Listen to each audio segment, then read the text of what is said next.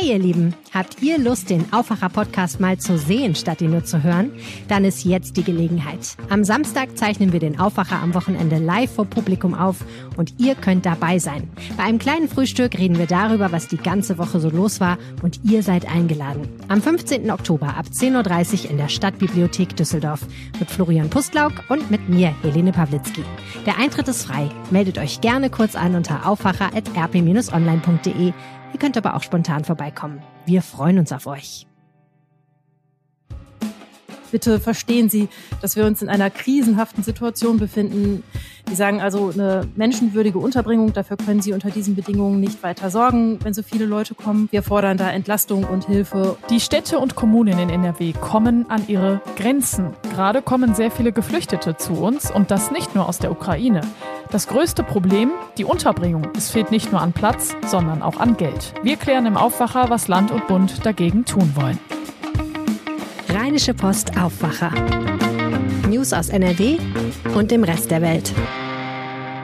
Mit Laura Mertens. Hallo, schön, dass ihr mit dabei seid. Wir sprechen außerdem darüber, worauf ihr bei den Amazon Prime Days achten müsst und ob ihr da wirklich ein Schnäppchen machen könnt.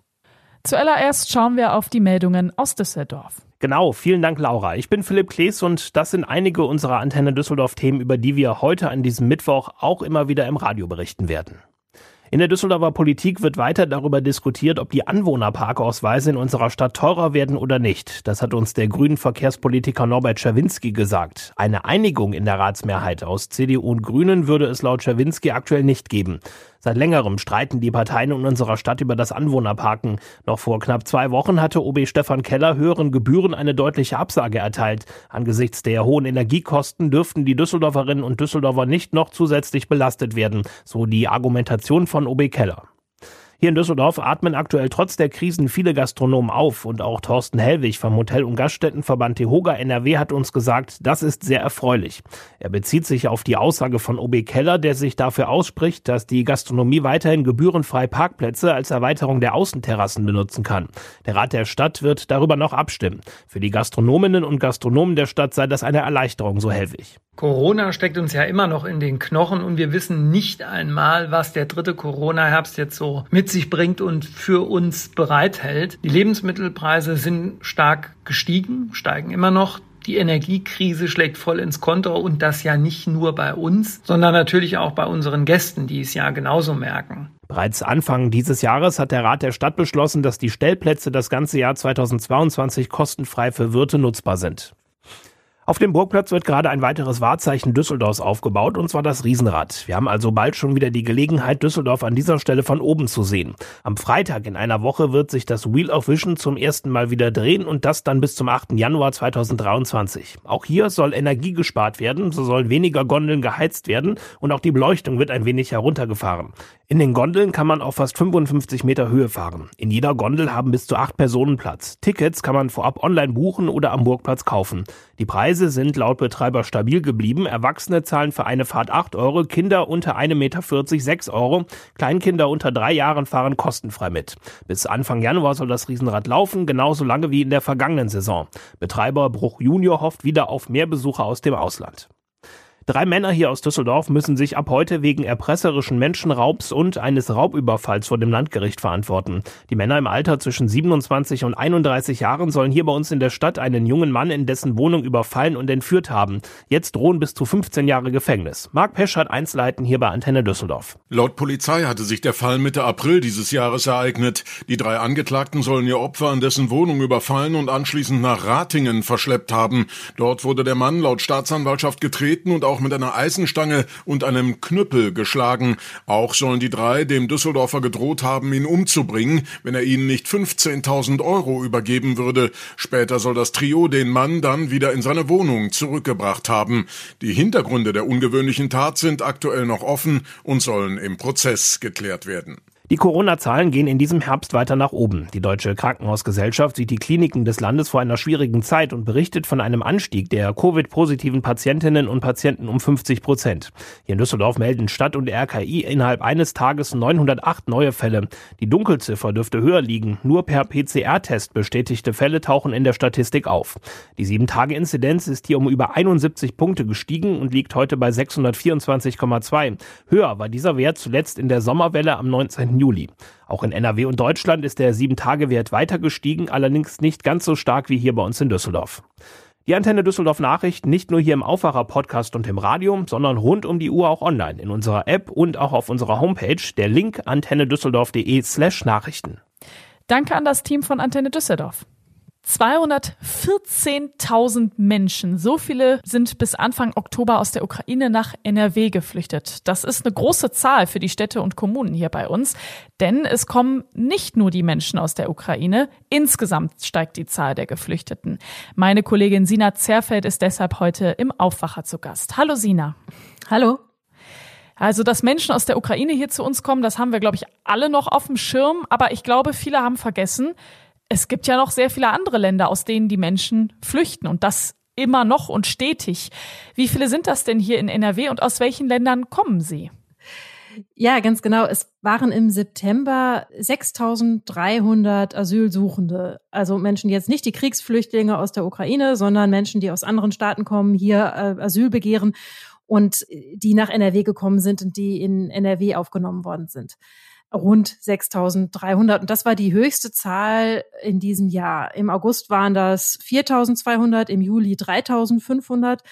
Es gab schon mal im März und im April so Zahlen von über 4000 und über 3000. Und ansonsten waren die in diesem Jahr so zwischen 2 und 3000 in den Monaten die Zahl der Menschen, die hier angekommen sind, um hier Schutz zu suchen.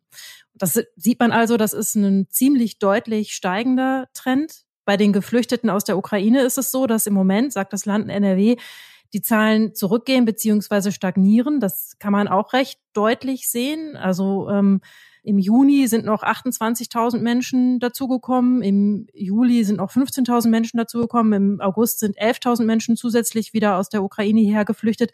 Und im September waren das dann mehr als 5000 Menschen. Also da ist die Zahl deutlich zurückgegangen. Darauf verlässt sich aber niemand, je nach Kriegsgeschehen. Und jetzt, wenn der Winter kommt und es kalt wird und die Infrastruktur in den Städten nicht mehr, nicht mehr stimmt, dann ist, wird damit gerechnet, dass wieder mehr Menschen herkommen. Ja, und das ist Stress für die Städte und Kommunen und die schlagen deshalb jetzt Alarm. Also man sagt eben auch so ein bisschen, hm, wir kommen so langsam auch an Grenzen. Ich frage mich mal als erstes, wie muss ich mir das vorstellen? Also wo kommen die Leute unter? Wie sieht das da aus? Also sind das wirklich überfüllte Turnhallen oder wie läuft das gerade mit der Unterbringung von Geflüchteten? Also die Kommunen versuchen und tun wirklich alles, damit es eben nicht zu Szenen kommt in überfüllten Turnhallen. Also das äh, es ist so, dass als erstes natürlich mal die Menschen, wenn sie ankommen, ganz normal auf die Flüchtlingsunterkünfte verteilt werden bis diese eben vollgezogen sind. Und danach muss man eben improvisieren und zusehen, wie man andere Gebäude bereitstellen kann. Was alle Kommunen auch versuchen, ist erstmal Wohnungen auf dem freien Markt zu finden. Aber der Wohnungsmarkt ist halt vielerorts schon sehr angespannt und dann eben auch völlig leergefegt. Also da ist dann einfach ähm, nichts mehr zu holen. Und Erst wenn es nicht anders geht, dann sucht man eben nach Provisorien. Ja, die Kommunen müssen so ein bisschen kreativ eigentlich schon werden. Gibt's denn da jetzt Ideen über das, was du schon genannt hast, hinaus? Also irgendwie so ganz ungewöhnliche Sachen, weil du sagst es selber, Wohnungen will man haben, aber der Wohnungsmarkt, den können wir jetzt auch nicht mal eben so verändern. Was machen die Kommunen? Ja, die Kommunen sind eben gefragt, da ihre eigenen Lösungen zu finden und tun das nach ihren Möglichkeiten. Also zum Beispiel werden leere Schulgebäude, alte Schulgebäude können genutzt werden. Ähm, es gibt schon welche, die auch Sporthallen oder Bürgerhäuser jetzt wieder dafür nutzen und dann da Trennwände aufstellen und versuchen, Menschen da unterzubringen. Anderswo werden Containerdörfer aufgestellt. Äh, es wird auch über Neubauten nachgedacht von Einrichtungen natürlich. Das geht natürlich nicht von jetzt auf gleich. In der Zwischenzeit muss man die Menschen irgendwo unterbringen. Es gibt auch Zeltstädte, natürlich nicht flächendeckend, nicht reihenweise, aber in Duisburg zum Beispiel, da ist es jetzt so, es kamen zwischenzeitlich so viele Geflüchtete, dies konnte man überhaupt nicht anders unterbringen als in so, einer Zeltstadt.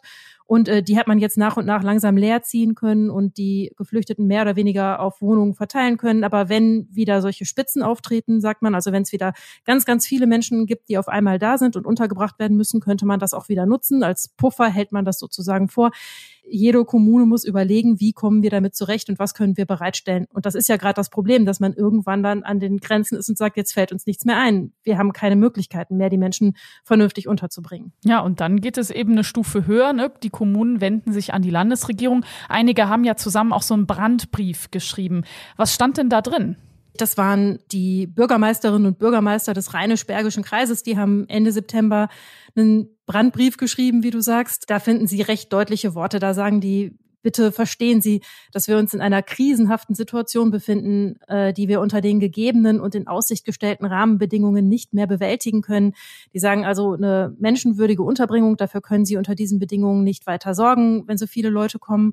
Die sagen, wir haben alle Kapazitäten erschlossen und ausgeschöpft und ähm, stellen einen Katalog von Fragen und auch Forderungen auf und sagen, das muss jetzt mit uns abgesprochen werden, wer wann wie wohin kommt. Ähm, und wir fordern da Entlastung und Hilfe und äh, dass wir auf jeden Fall mit ins Boot geholt werden. Was ich dazu sagen muss, ist, es gibt nicht nur diesen Brandbrief von den Kommunen da im Bergischen, sondern diese Signale gibt es äh, aus ganz, ganz vielen Städten. Die Spitzenverbände, also Städ wie Städte- und Gemeindebund oder Städtetag haben schon Alarm geschlagen. Kommunen am Niederrhein haben sich zusammengetan und haben gesagt, das äh, wird hier eng für uns, das geht so nicht weiter. Also das ist wirklich ein flächendeckendes Problem. Das war jetzt die Seite der Städte und Kommunen. Jetzt gucken wir mal auf die andere Seite. Was sagt denn die Landesregierung und viel wichtiger auch, was macht sie denn jetzt? Also die kriegt da so einen Brief und äh, da ist, wird ganz deutlich, ey, hier gibt's ein Riesenproblem. Was ist jetzt die Lösung? Ja, zunächst mal sagt die Landesregierung, dass sie diese Lage kennt, dass das stimmt. Also sie spricht den Kommunen das nicht ab. Sie beschönigt da nichts. Die Kommunen waren ein bisschen empört oder viele Kommunen waren ein bisschen empört, weil die Landesregierung im September noch gesagt hat, naja, es gibt kein flächendeckendes Problem. Und äh, das sagt sie jetzt also nicht, sondern sie sagt, ähm, es ist wirklich so, in vielen Kommunen wird die Lage sehr, sehr eng, in vielen Städten und Gemeinden und ähm, das kann auf Dauer keine Lösung sein. Das Land arbeite unter Hochdruck daran, selbst mehr Unterbringungsmöglichkeiten zur Verfügung zu stellen. Und vor allem will man die Kommunikation mit den Kommunen auch nachschärfen. Also ne, man will da wirklich den engen Austausch suchen.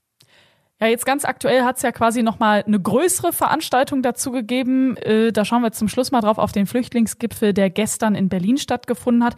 Da ging es ja auch vor allem darum, dass die Kommunen sagen, hallo, wir brauchen auch Geld, um diese ganzen Geflüchteten unterzubringen. Was ist denn dabei rumgekommen? Also jedenfalls keine finanziellen äh, Zusagen. Das hat die Städte und Gemeinden auch nicht so glücklich gemacht. Äh, es wurden keine finanziellen Zusagen getätigt, wohl aber in Aussicht gestellt, dass der Bund ähm, Gebäude bereitstellen will für die Unterbringung von Geflüchteten. Also Bundesimmobilien, die es halt auch Land auf Land abgibt. Ja, und ansonsten muss man im Gespräch bleiben. Aber der große Wurf für eine finanzielle Entlastung ist da jedenfalls nicht gelungen. Danke dir, Sina. Sehr gerne. Wenn euch dieser Podcast gefällt, dann lasst uns doch gerne fünf Sterne da und wir freuen uns auf euer Feedback. Schreibt dazu gerne eine Mail an aufwacher.rp-online.de. Danke. Wir machen weiter mit unserem zweiten Thema große Schnäppchenaktion jetzt bei Amazon. Der Online-Shopping-Riese feiert die Prime Days. Ja, wir kennen diese Spielchen ja so ein bisschen, ne? Von Schlussverkäufen. Alles wird so ein paar Wochen vorher etwas teurer, damit man dann den großzügigen Rabatt draufschlagen kann. Wir checken deshalb für euch ab, wie das bei Amazon jetzt läuft und worauf ihr achten müsst. Dafür ist mein Kollege Michael Höhing jetzt da. Hallo Michael. Ja, hallo Laura. Mal ganz kurz als erstes, was genau sind denn die Amazon Prime Days? Ja, bei Amazon gibt's ja das Prime-Programm. Das ist so eine Art Mitgliedsbeitrag. Da kannst du Prime-Kunde werden, äh, musst dann für viele Bestellungen äh, keine Versandkosten zahlen. In der Regel die Sachen, die Amazon auch selbst verschickt. Und du bekommst Zugang zu so Zusatzdiensten wie zum Beispiel Amazon Prime Video ist jetzt, glaube ich, das bekannteste Beispiel, da wo man sich Filme und Serien angucken kann. Und du kannst an den Prime Days besondere Angebote kaufen. Also gestern haben die gestartet, heute gehen sie weiter.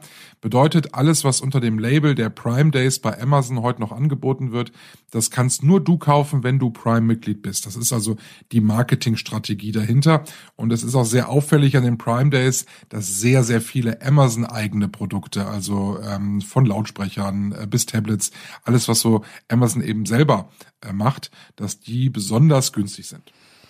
Ja gut, die ersten schauen ja jetzt so langsam wegen Weihnachtsgeschenken dieses Jahr und da gucken viele natürlich nach Schnäppchen, klar, wo jetzt einfach alles teurer ist. Jeder Fünfte will sogar auf Geschenkte verzichten wegen der Inflation. Das hat eine eBay-Umfrage gezeigt. Das sind also jetzt alles schon so ein paar Gründe, warum wir vielleicht auch ein bisschen leichter auf solche Angebote reinfallen könnten. Die Verbraucherzentrale sagt deshalb jetzt, okay, wir müssen super gut aufpassen. Also auf so einen Hinweis, dass da irgendwie Angebot dran steht, darauf allein können wir uns nicht verlassen, oder?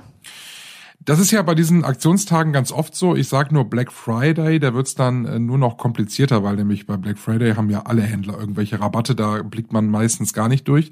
Tatsächlich lohnt sich der Vergleich über eine Preissuchmaschine wirklich immer. Aktuelles Beispiel. Ich habe mich nach einem neuen Rasierapparat mal umgeschaut, habe den bei den Prime Days äh, gefunden, ein Philips-Gerät, macht so einen ganz soliden Eindruck und wird angeboten für 66 Euro. Ich habe es dann mal in die Suchmaschine eingegeben, exakt mit der Produktnummer, also man muss hinten schon genau die Bezeichnung dieses Rasierapparats dann da eingeben.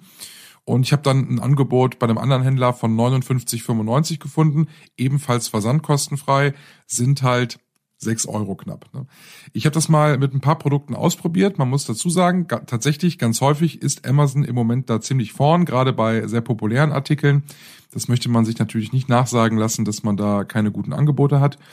Äh, aber auch gerade bei ähm, Produkten aus der zweiten Reihe, die man jetzt nicht sofort auf dem Schirm hat, sollte man das immer machen. Es gibt da manchmal wirklich einen günstigeren Preis. Und deshalb einfach gucken, was sonst noch auf dem Markt los ist. Beliebt sind an den Prime Days ganz häufig Drogerieartikel und Haushaltsreiniger. Ähm, da muss man wirklich mal schauen. Waschmittel, Spülmaschinenreiniger zum Beispiel sind auch in den Supermärkten bei dir um die Ecke auf dem Angebot. Amazon verkauft hier sehr gerne Großpackungen. Also entweder sechs Flaschen Waschmittel oder direkt 150 Tabs für die Spülmaschine. Und dann sollte man das mal durchrechnen. Also was kostet denn eine Flasche Waschmittel? Muss man ein bisschen, bisschen rechnen tatsächlich. Oder es wird auch oft angegeben dann der Preis für einen Tabs für die Spülmaschine. Und da liegen die Supermärkte meistens gar nicht schlecht, manchmal sogar sogar drunter. Ja gut, wir sollten aber auch auf andere Sachen schauen. Du hast es ja gerade schon gesagt, die Versandkosten, die sind manchmal richtig tückisch. Genau, das ist jetzt hier bei Amazon in ganz vielen Fällen durch die Prime-Mitgliedschaft abgedeckt. Aber wenn man sich Angebote anderer Verkäufe auf Amazon anschaut, dann fallen da manchmal doch Extrakosten an. Das sollte man also mit einrechnen. Ich habe schon mal Produkte gesehen, da kamen dann am Ende noch 9,95 Euro Versandkosten obendrauf und dann lohnt es sich tatsächlich nicht mehr immer. Zweiter wichtiger Punkt sind Rücksendungen. Wenn Amazon verkauft und verschickt, dann ist die Rücksendung kostenfrei.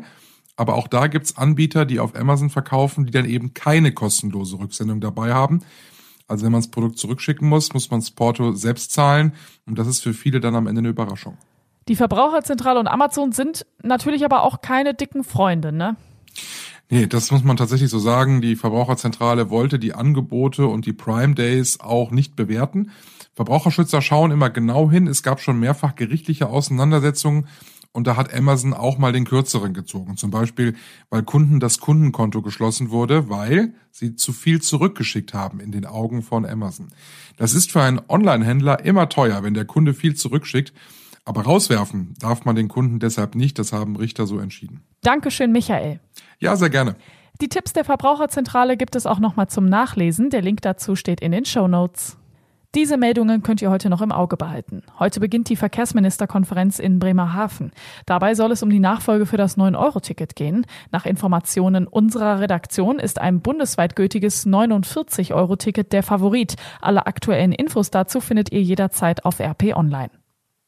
Die Landesregierung startet eine Analyse zum Antisemitismus in NRW. Wissenschaftler der Universitäten Düsseldorf und Passau befragen dazu rund 1200 Menschen aus unserem Bundesland. Die NRW-Wirtschaftsministerin Mona Neubauer ist heute in Düsseldorf zu Besuch. Sie schaut sich dort ein Erdwärmeprojekt an. Das Projekt Seismik Rheinland beschäftigt sich mit der Frage, wie man Wärme aus dem Erdboden für Haushalte und Industrie nutzen kann. Die Techniker Krankenkasse stellt heute gemeinsam mit dem Bündnis gegen Cybermobbing eine Studie vor. Dabei geht es um betroffene Kinder und Jugendliche in der Corona-Zeit.